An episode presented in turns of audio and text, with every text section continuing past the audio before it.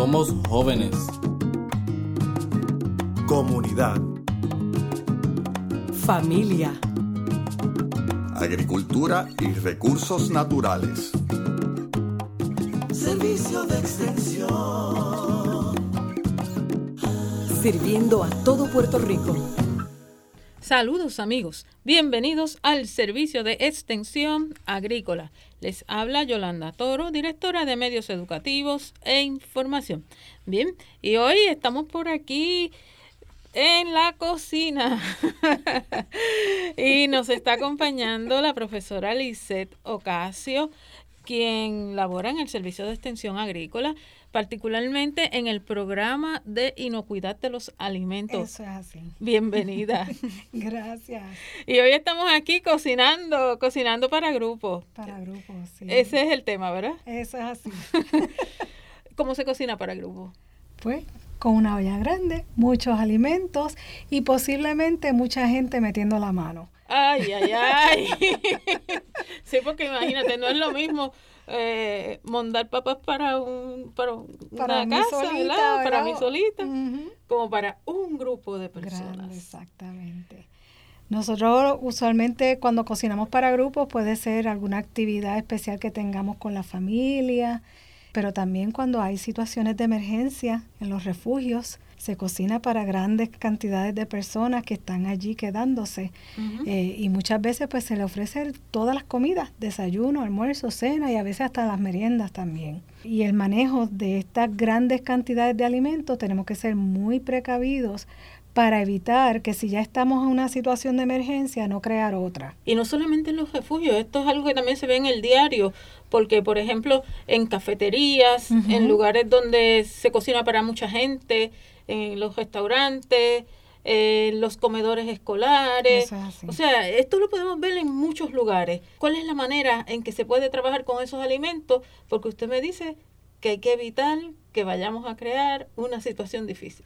Sí, eh, lo primero es que debemos organizarnos. Hay que organizarse, estamos cocinando grandes cantidades de alimentos. Yo necesito saber cuál es el menú, qué alimentos voy a necesitar para poder preparar ese menú y eh, obviamente identificar cuáles son esos alimentos que requieren control de tiempo y temperatura, como carnes, ave, pescado, si parte de ese menú me va a incluir una bebida o jugo, leche, pues son alimentos que requieren un control de temperatura porque pueden propiciar crecimiento de microorganismos si se falla en mantener temperaturas seguras.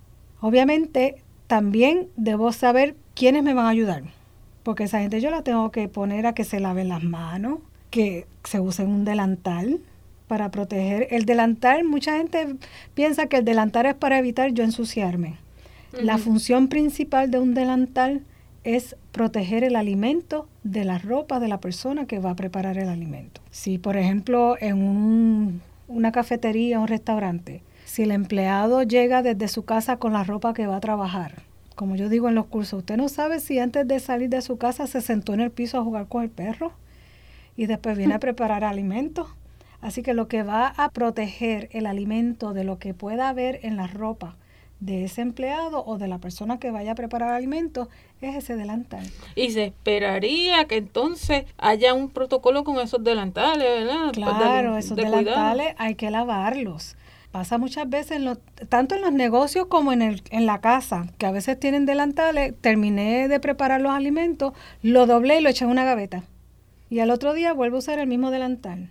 Ya cuando usted está, si usted está cortando carnes crudas, todo lo que, según usted le da con el cuchillo, podría salpicar de los jugos de esa carne hacia la tela de ese delantal. Y entonces ya ahí tenemos un foco de contaminación. Uno de los microorganismos que se ha identificado que pudiera llegar a los delantales es uno que se llama listeria, listeria monocitógena. Y esa listeria es bien peligrosa para poblaciones susceptibles, viejitos, eh, niños, embarazadas, a tal punto que en niños y en personas de mayor edad le puede causar meningitis o endocarditis. A la embarazada puede pasar la placenta y le puede inducir un aborto. Wow, qué fuerte. Y entonces encima de eso el delantal muchas veces lo usan para secarse las manos A veces hasta he Lo he visto, visto, lo he visto. lo he visto. Y he visto también cómo a veces hasta lo usan para limpiar alguna superficie Oh, sí. sobre la cual están trabajando con alimentos. Así que ese delantal hay que lavarlo. Ay, sí, he, he visto que ponen el zafacón aquí abajo del counter y entonces es bien fácil, tú sabes. Ah, las cáscaras, pues vamos a Exacto. con el delantal. Le damos un swipe y caen al. A veces hasta botan la basura con el delantal puesto. Oh, Se supone que si yo voy a abandonar áreas donde se va a estar confeccionando alimentos o voy a ir al baño antes de salir de esas áreas donde hay preparación de alimentos, me quita el delantal. Cuando regrese, entonces me lo vuelvo a colocar y me lavo las manos y prosigo con la tarea que tenga asignada. Así que eso es bien importante. El otro, lo otro es el lavado de manos, agua y jabón. No hay nada que sustituya el, el lavado de manos con agua y jabón cuando se está confeccionando alimentos.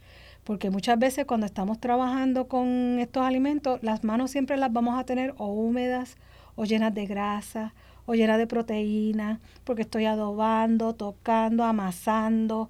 Y entonces un desinfectante tipo gel, alcohol, con base de alcohol, no va a ser suficiente. Porque cuando eso se mezcle con la grasa, la proteína o la suciedad que yo tenga en mis manos, desactiva ese desinfectante. Además del pleote que voy a tener en las manos, ¿verdad? Así sí, que y es que agua y también jabón. ese alcohol puede pasar al alimento, ¿verdad? Exacto, y y no y es- también es un riesgo, se considera ser un riesgo porque el alcohol, si yo voy a prender una estufa de gas Uf, y voy a prender un fósforo y tengo alcohol en mis manos, tengo un gran potencial de que haya un accidente, sí. que cojan fuego las manos. Así que en la cocina no se recomienda el uso de estos desinfectantes, así que hay que prepararse con agua y jabón, siempre tener el agua disponible para que las personas que estén manipulando alimentos se puedan lavar las manos con agua y jabón. Ok. ¿Cuántas veces hay que lavársela? todas las veces que sean necesarias, porque eso va a depender de la tarea que esté realizando la persona. Cada vez que cambie de un alimento crudo a un alimento que sea listo para comer, que eso no va, ya está cocido o se come tal y cual lo, lo compramos, pues entonces hay que lavarse las manos. Si realizo una tarea de limpieza y después voy a seguir con la preparación de los alimentos, pues igualmente debo lavarme las manos. Si boto basura, hay un sinfín de tareas que nosotros realizamos en la cocina, que entre medio de esas tareas se debe lavar las manos con agua y jabón. Una curiosidad. Si me lavo las manos bien, bien, bien, bien, bien, pero después me las seco con la toalla que he estado secando todo el día. Pues echó a perder lo que hizo. Así que se prefiere o papel toalla, si va a usar una toalla de cocina que esté limpia, cámbiala todos los días. Nosotros vivimos en un clima que es húmedo, esa toalla usualmente no se seca rápidamente, así que puede, al, al- yo secarme las manos con esa toalla, voy a dejar humedad, se queda húmeda y entonces puede propiciar crecimiento de microorganismos. Así que una toallita, eso no vale tan caro. Así que yo puedo tener una para todos los días y cuando lave la ropa la tiro en la lavadora para que se lave. Los utensilios que se utilizan cuando estamos trabajando así con comidas para grupo, que usualmente pues son más grandes de los que usualmente eh, se utilizan para una familia. ¿Qué cuidados hay que tener antes y después? Como cualquier utensilio que nosotros usemos en el hogar, eh, lo importante de los utensilios es que cada vez que yo menee la olla, lo que está dentro de la olla, no es poner ese cucharón lleno de caldo de habichuela o de arroz o lo que sea encima de un plato. A veces vienen unos platitos de lo más bonitos para poner la cuchara, pero eso tiene que estar limpio. Porque usualmente cuando nosotros cocinamos, no cocinamos un solo alimento a la vez. Puertorriqueño le gusta su arroz, su habichuela, su carne, y cada uno va a tener su utensilio. Así que si yo los pongo los tres utensilios en un mismo plato, voy a tener el menú en el plato. Y entonces ahí eh, ocurre lo que se conoce como la contaminación cruzada, que entonces puedo Ok. llevar microorganismos de un lugar a otro. Así que yo puedo tener platitos para poner los Que ni se le ocupa usar el la misma cuchara para todo. No, no, no. Cada uno debe tener su utensilio. Puedo tener el platito para poner mis utensilios, pero antes de ponerlo sobre ese, ese platito, lo lavo. Y entonces ya está listo para la próxima ocasión que necesita moverlo. A usted le gusta el agua y el jabón. Mm, Bueno, son necesarios. ¿Hay que tener alguna precaución a la hora de servir esos alimentos? Lo importante aquí es que se trate de, de planificar esa cocción de manera que termine de cocinar. Si no tengo equipos para después mantenerlos calientes como un externo o un equipo de estos que me facilite el mantenerlos calientes, pues planificar de manera que yo cocine y la hora de servicio sea lo más pronto posible. No es cocinar para apagar la estufa, dejarlo allí por horas y horas y después volver a prender para recalentarlo porque ya se enfrió, porque ese juego también puede permitir crecimiento de microorganismos. Manténgalo caliente hasta el momento que se vaya a servir. A veces, pues depende de la situación, pues la persona tiene la facilidad de mantenerlo en el caldero, pero a veces pues hay que transportar comida, hay que jugárselas de diferentes formas, se utiliza quizás un molde de aluminio o algo, ¿eso representa algún riesgo? Aquí lo importante es que ese alimento vaya bien sellado, de manera que se prevenga que cualquier cosa entre a ese alimento que ya está acabadito de hacer. Tratar de que ese transporte sea lo más rápidamente posible y que cuando yo llegue sea para servir. Que eso llegue caliente y a servir inmediatamente. No tenerlo mucho tiempo. Nuestro clima eh, favorece el crecimiento de microorganismos. Hay unas temperaturas que se conocen como las temperaturas peligrosas que están entre 41 y 135. El clima de nosotros está casi siempre entre 70, 80, 90. Así que está en el mismo medio de esa zona de peligro. Así que la recomendación es que ese alimento que es listo para comer no debe estar más de dos horas expuesto a estas temperaturas peligrosas. ¿Sabe qué, profesora? Este programa tiene muchos sabores, está bien rico porque se habla de comida. Yo creo que vamos a tener que seguir con él en otro momento. Cuando guste. Este, pero por el momento, el asunto aquí es mantener la limpieza, el orden, Lavado de mano, lavado de manos. temperatura caliente o frío, dependiendo de cómo sea. Y cuando cocinamos en grupo, si vamos a llevar alimentos para un refugio, por ejemplo, tratar de no hacer grandes cantidades al punto de que me sobre demasiado, porque en esos refugios las personas que están allí no tienen las facilidades para después guardar sobrantes. Así que es bien importante, ¿verdad? Llevar justo más o menos, ¿verdad? Porque siempre puede que sobre, pero también llevar bolsas de basura y recoger y no dejar, dejar desperdicio de manera que después las sabandijas no vayan a causar otro problema. Excelente. Todos cooperamos. Lo Y nadie hacemos- se enferma. Y nadie se enferma. y la comida queda bien buena. Bien bueno. Le agradecemos a la profesora Alice Ocasio por estar compartiendo con nosotros en este día.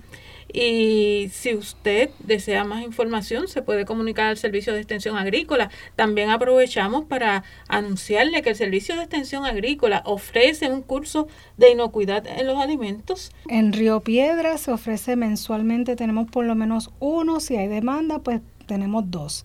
Y en el resto de la isla se están ofreciendo continuamente eh, y el curso va dirigido a dueños, encargados, gerentes, eh, que es requisito del Departamento de Salud para obtener la licencia sanitaria.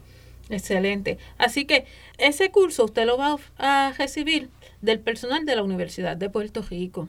Un personal que está bien capacitado y que sigue la reglamentación federal. Así que venga por aquí, por el Servicio de Extensión Agrícola. Le vamos a orientar y le vamos a capacitar para que usted pueda llevar su negocio de la mejor manera, como lo dice la ley.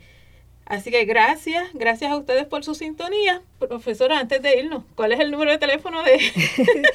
Sí, el proyecto Inocuidad de los Alimentos del Servicio de Extensión Agrícola, 787-999-0448. 787-999-0448. Excelente, ya saben dónde se van a, a comunicar. 787, 999-0448. ese es el proyecto de inocuidad en los alimentos, donde usted va a solicitar el curso de manejo de alimentos. Y recuerde, manténgase en sintonía. Les deseamos a todos que tengan un bonito día.